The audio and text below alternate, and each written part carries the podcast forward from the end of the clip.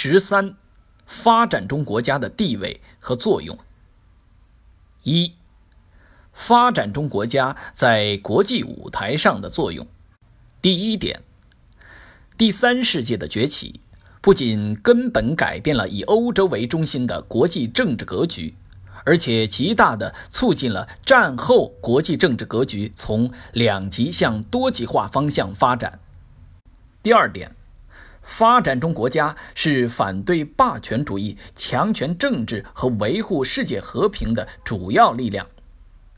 第三点，大批发展中国家加入联合国，深刻地改变着联合国的面貌，使这一国际组织的地位和作用发生了很大变化。